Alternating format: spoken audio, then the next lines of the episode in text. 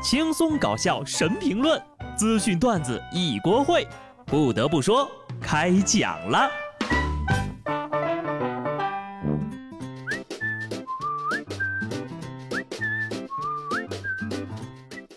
Hello，听众朋友们，大家好，这里是有趣的。不得不说，我是机智的小布。人的潜力呀，真的是无限的。有的人年初就打算要辞职了，结果呢，现在还在上班，迟到都不敢呢。说的就是我自己。哼，早知道人间还有上班这种事儿，本神当初就不该下凡。上班要早起，我可以忍；大半夜还不让睡觉，那我是真的忍不了了。字节跳动某员工在自己的公司出名了，出名的原因就是当老板半夜十二点开会的时候，身为实习生的他已经休息了。字节和心脏只能有一个在跳动，这不对等啊！你想要老板的钱，老板却想要你的命。身为一个正常人，我总觉得自己和身边的人格格不入。以前大学的时候熬到十二点之后吧，那是我自愿的；上班后。但凡是多在岗位上多停留一秒钟，都是被迫的。十二点不睡也不是不行，那就月薪给个十二万吧。啊，不好意思啊，十二万的也不太够，毕竟呀，ICU 住一天就好几万呢。有些人工作是为了活着，而有些人呢，活着是为了火，一分钟他都闲不住。云南玉溪红塔区多名网络主播在象群的途经地点直播。在一处投食区域，一名主播捡起大象没吃的菠萝，用脚踩碎，捡起果肉吃给网友看。这名主播说呀，已经追随象群四天了。随后呢，有工作人员对主播进行了劝导，提醒他注意安全，不要私自到管控区域。出现了啊，这些主播又在我们完全想象不到的地方出现了。本来以为是直播大象吃过的水果，仔细一看是直播吃大象吃过的水果。然后我还发现啊，他们居然还是用脚踩碎之后吃。大象表示很抱歉，没有提前给你们踩碎是人家的不对，哼，让你们费劲儿自己踩了。更离谱的是，这些主播拿着大象吃剩的菠萝，自己踩碎后对到镜头前，向大家宣传云南的菠萝是怎么开皮吃的。身在云南的我就表示很干什么玩意儿啊啊！这么喜欢大象留下来的东西，那他们沿途留下来的大便，你什么时候给安排一下呀？现在只能庆幸啊，这群人没和大象相遇。要是真的遇到了，那绝对第一时间冲上去和象群合影。万一激怒了象群，被大象踩几下，完事儿之后呢，人大象还得担责任。哼，人类，这些呀可都是野生象，虽然可爱呢，但毕竟是野生动物，吃过的食物很可能携带病菌。人类是不能随便吃的。你要是真喜欢动物呀，就要用正确的方式去爱护它们。比如说，可以去应聘当个动物饲养员呢。不过呢，现在想当饲养员，那门槛也是相当的高啊。某平台发布了大熊猫铲屎官的征集要求：成都大熊猫铲屎官需要有肱二头肌和见过世面。工作人员表示，大熊猫每天排便四十次，所以呢，对手部力量的要求非常大。要求见过世面呢，也是因为大熊猫太可爱了，怕实习的饲养员不够专业。是我孤陋寡闻了，只知道大熊猫很可爱，没想到竟然一天要拉四十次。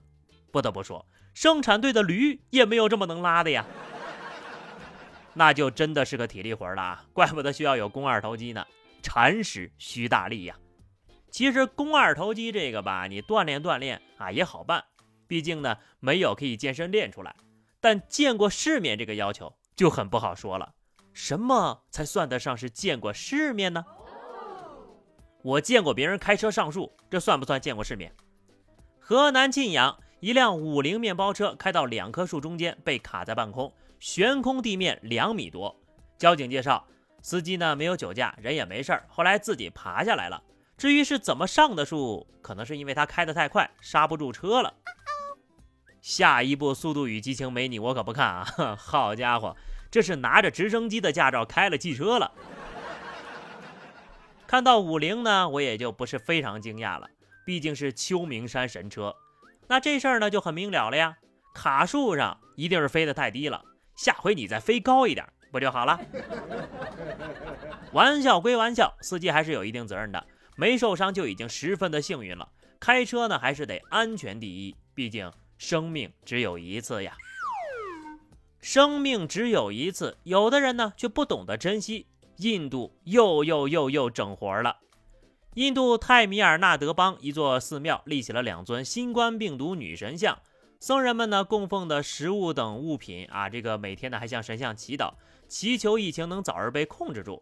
寺庙的负责人说了，此前呢有寺庙供奉过天花女神、瘟疫女神等等等等。很好，这很印度。别的国家都在对抗病毒，印度打不过，直接加入了。不过呢，有一个问题我整不太明白呀，你们怎么知道病毒是女的呢？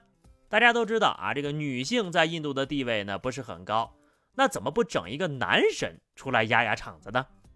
算了啊，这事儿呢发生在印度，我已经见怪不怪了。毕竟呀，在那边的奇葩事儿太多了啊，就很离谱。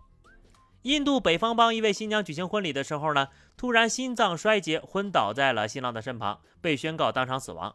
新娘尸骨未寒呐，两家人就紧急的坐在一起讨论。最后决定把新娘的妹妹嫁给新郎，婚礼还继续进行。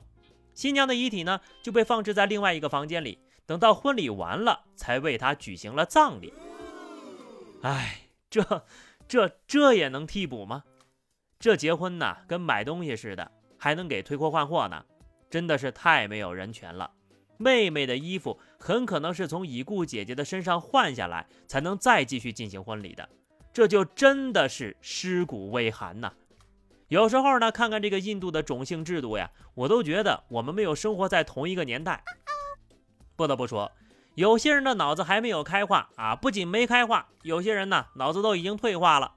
五十岁的阿姨能当成三十岁的少妇给娶了，就这眼神啊，基本上也就告别自行车了。二零一九年初，江苏扬州的小程结识了一位年龄相仿的女网友。两个人很快就谈婚论嫁。婚后呢，女方以做生意为由，前后向小程索要了十二万多。此后，女方外出半个月，音讯全无，小程就报了警。警方呢就告诉他，该女子呀已经五十多岁了，身份证和两人的结婚证都是假的，在老家都结过婚了，而且在浙江呢还有另一名受害男子。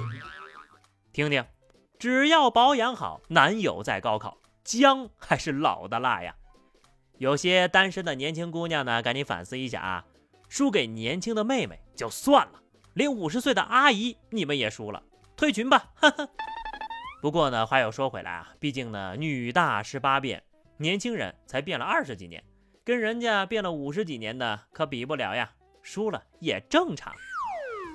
不过呢，再怎么说，这也是畸形的爱呀，网络上都是假的，整整差了十八岁，十八岁呀！我希望呢，这两位受害男士能够找一个真心爱他的女孩，门当户对的，忘掉他吧。